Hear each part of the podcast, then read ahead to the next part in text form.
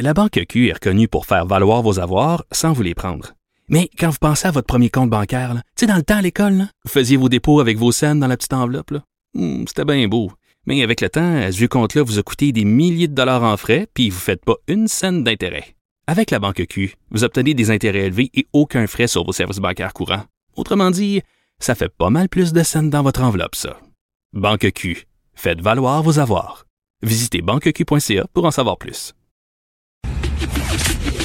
Le, commentaire de Mathieu Boccoté, dépensé pas comme les autres. Alors, de plus en plus de gens qui arrivent en studio maintenant, et ça, c'est un signe de déconfinement. Ça, c'est un signe que ça va mieux. De plus en plus de gens en studio.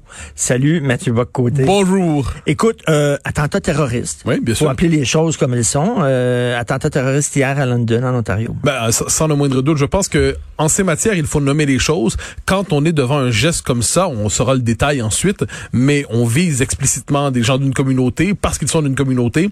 On cherche à les blesser, à les abattre, à les tuer, ce qui vient de se passer. Eh bien, on est devant un attentat terroriste anti-musulman, sans le moindre doute. C'est effrayant. On, avait, c'est très, particulier parce que nos sociétés pendant longtemps, c'était habitué à l'idée que la- de, de telles violences étaient soit résiduelles, soit périphériques. Ça ne, ça, ça ne pouvait plus être au centre de la société. Or, ce qu'on voit depuis une vingtaine d'années, c'est que ça ressurgit un peu partout, d'une manière ou de l'autre. Ça porte tous les drapeaux. Hein. Ça porte tous les drapeaux. Tous les extrêmes, finalement, peuvent frapper. Et là, c'est ce qu'on a vu à London, en Ontario. Puis je pense que qu'on soit québécois, qu'on soit canadien, qu'on regarde ça, on est effrayé. On se dit, ça surgit, cette espèce de violence absurde, cette violence terroriste. Reste à en savoir davantage sur le personnage, mais il faut nommer les choses par leur nom. Oui, tout à fait. Et euh, quand même, la violence raciale, la violence anti-religion, et tout ça, la violence qui vise une communauté en particulier, c'est quelque chose d'absolument horrible. hein. Mais Absolument horrible, mais je t'avouerai que moi, il y a une, j'ai une part de pessimisme qui me gagne de plus en plus. Je me demande de plus en plus, en fait, si la parenthèse démocratique que nous avons vécue, en fait, si l'expérience démocratique que nous avons vécue, disons depuis la deuxième guerre mondiale, c'est-à-dire une espèce de cette idée qu'on, comme société, on va délibérer, on va débattre, on va être capable de s'entendre, on aura une espèce de de manière de résoudre nos différences sous le signe du droit et de la délibération. Je me demande si aujourd'hui on n'est pas témoin simplement aujourd'hui d'un ressurgissement du fanatisme, le fanatisme racial, le fanatisme religieux, les différents fanatismes en fait, ten- et de ce point de vue dans une société en plus euh, anxiogène au possible, une société troublée, une société euh, hystérisée, eh bien je, je redoute que de tels gestes ne soient plus traités justement sur le mode de l'exception, mais que ça fasse désormais partie de notre paysage mental. On se croyait à l'abri un peu au Canada et au Québec par rapport à ça. On a vu avec l'attentat à la mosquée de Québec que c'était pas le cas. On le voit à London, c'est pas le cas. Euh, on voit des attentats et là si on si on élargit le paysage, les attentats à répétition en Europe, euh, c'est le moins qu'on puisse dire, euh, c'est sont pas la veille de se terminer. Donc on regarde tout ça avec un espèce d'effarement et euh, puis dans ces moments-là, je pense que les divisions politiques idéologiques qui peuvent nous traverser euh, s'abolissent d'un coup dans un moment de communion, c'est-à-dire c'est l'horreur qui frappe tout simplement. Et une démocratie, c'est quoi? Ce sont des. Ça oblige les gens à mettre de l'eau dans leur vin, mais on dirait que de plus en plus de gens refusent de mettre de l'eau dans leur vin. Oui, et, et je pense aussi que l'inculture se conjugue bien avec le fanatisme. C'est-à-dire, dans un univers, moi, ça me frappe, il y a une, une partie de la culture je veux pas être trop méchant, mais une partie de la, la population se forme aujourd'hui sur l'imaginaire politique au contact de l'image, les images les plus chocs, les plus brutales. Les réseaux sociaux sont là pour exciter en permanence les sentiments, pour fouetter les sentiments pas nécessairement les plus mauvais. Ensuite, on est des sociétés de plus en plus conflictuelles, des sociétés avec des tensions réelles, sans le moindre doute. Alors certains se croient autorisés, s'investissant d'une mission civilisatrice ou de croisade ou de djihad ou ainsi de suite, se croient autorisés d'aller ensuite faucher des vies. Ce qu'on a vu à London dans les circonstances, voilà un homme qui manifestement se prend probablement pour un croisé et qui dans les faits déshonore, déshonore le pays où euh, un tel geste se passe. Cela dit, cela dit, j'ose croire que li- 99,9% des, des Canadiens et des Québécois regardent ça effarés, euh, sans le début d'un quart de huitième de compréhension pour un tel geste. Et c'est la chose à faire dans ces moments-là. Aucune nuance ne s'impose dans la condamnation. Euh, Ce qui s'est passé là est tout simplement relève de l'horreur. Petit, dé- petit détail, petite anecdote, en fait, en France, Emmanuel Macron qui vient de se faire gifler. Euh, Qu'est-ce que t'en penses? Ah, c'est d'une autre nature. Là, on n'est pas devant la violence euh, meurtrière, mais ceux qui s'intéressent à la France voient en ce moment un pays qui est de plus en plus traversé par des violences. Euh, On dit quelquefois, il y a une formule en Amérique du Nord, on parle souvent des violences policières. En France, ce qu'on voit, ce sont les violences anti-policières. hein. C'est très particulier. Les policiers sont ciblés, sont attaqués. Dans certains quartiers, ils ne peuvent plus entrer. Mais pas seulement les policiers, les pompiers, les enseignants, les agents des services publics. Euh, ils sont attaqués au mortier en France, c'est un pays, c'est des mortiers artisanaux, certes, mais oh, c'est quand même assez original quand même. Euh, on voit des quartiers où sont qui se mettent en retrait finalement de la République, qui se mettent en retrait de la souveraineté française et même de l'identité française. Et par ailleurs, la violence se banalise dans un pays qui est tenté par la course aux extrêmes. Et là, qu'est-ce qu'on voit avec ça? C'est un geste qui est pas banal du tout. Ce n'est pas un geste parmi d'autres. Donner, frapper comme ça le président de la République, c'est s'en prendre aux institutions en tant que telles. Et on comprend que si cet homme avait eu un pistolet, si cet homme avait eu une arme, eh bien, ça aurait pu finir tout à fait autrement. Donc cette gifle annonce quelque chose. On, sait que la France est dans une dynamique de, de radicalisation une dynamique de tension de plus en plus vive. Voilà pourquoi dans ce, pays que j'aime plus que tout, ce pays que j'aime passionnément, je m'en inquiète beaucoup parce que c'est un pays qui est traversé par le sentiment aujourd'hui de sa dislocation.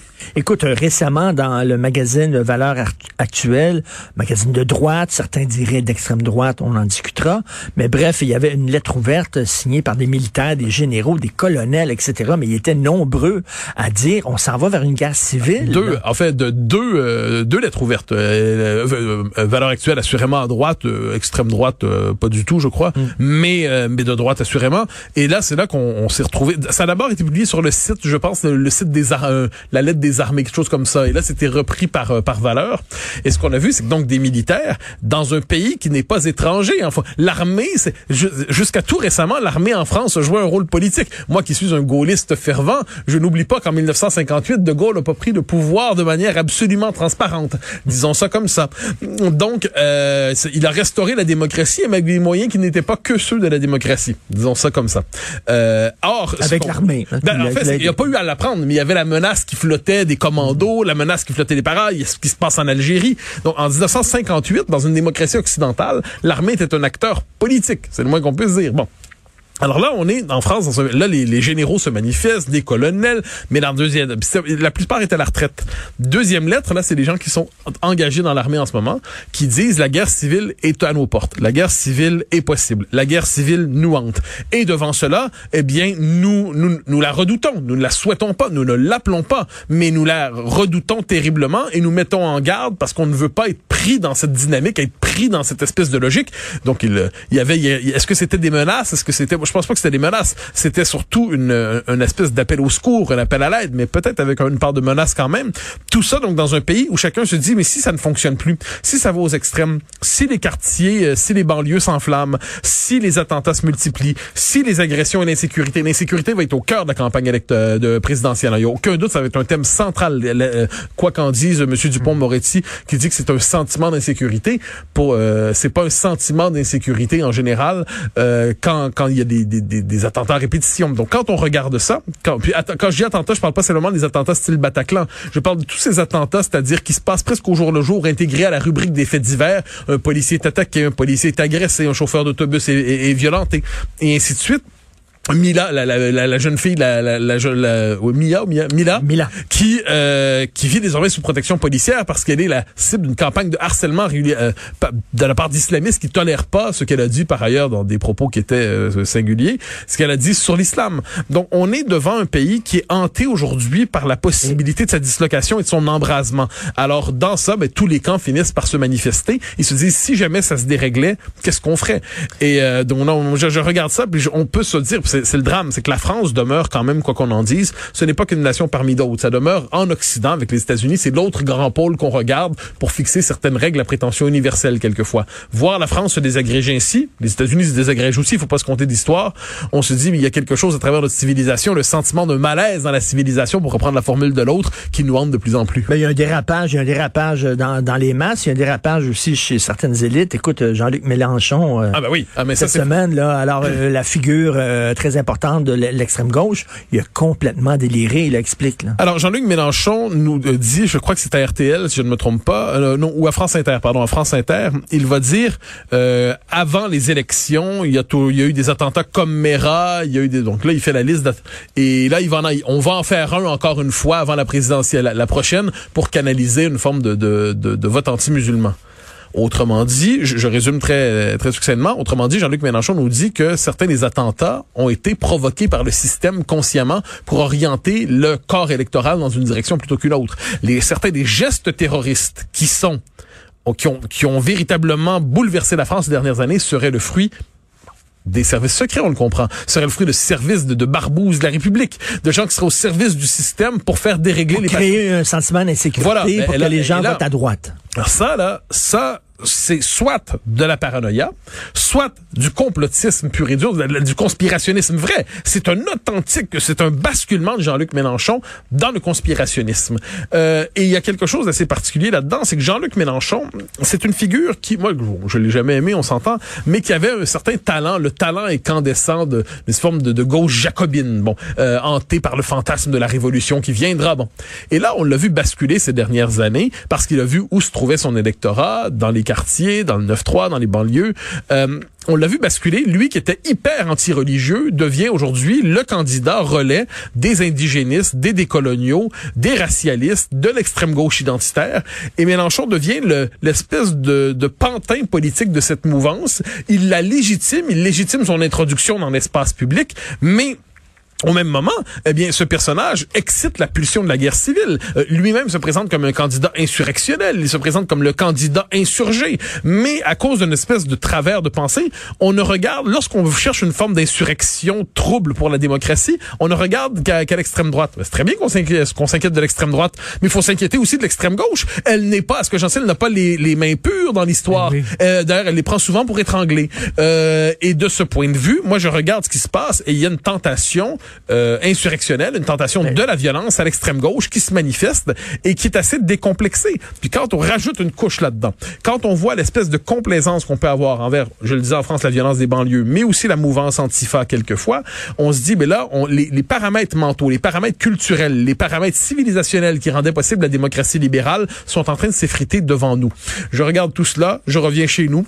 C'est plus tranquille qu'ailleurs. Plus mais ce qui s'est- tranquille, et c'est ça que je veux dire, mais mais il y, a- il y a une radicalisation, on le voit aux États-Unis, le Parti républicain qui est totalement hijacké, excuse-moi l'anglicisme, mais détourné par les complotistes euh, de droite, Euh, le Parti démocrate qui s'en va de plus en plus vers la gauche, sûr. euh, ou la gauche woke, Euh, en France, ça se radicalise aussi, mais quand tu regardes au Canada, on dirait qu'on résiste encore à ce genre de radicalisme-là. Oui, mais il y a une- il y a une- en fait, je- le Québec a une culture politique de la tranquillité. Hein. C'est toujours Oui. des révolutions tranquilles, puis un jour on fera l'indépendance tranquille.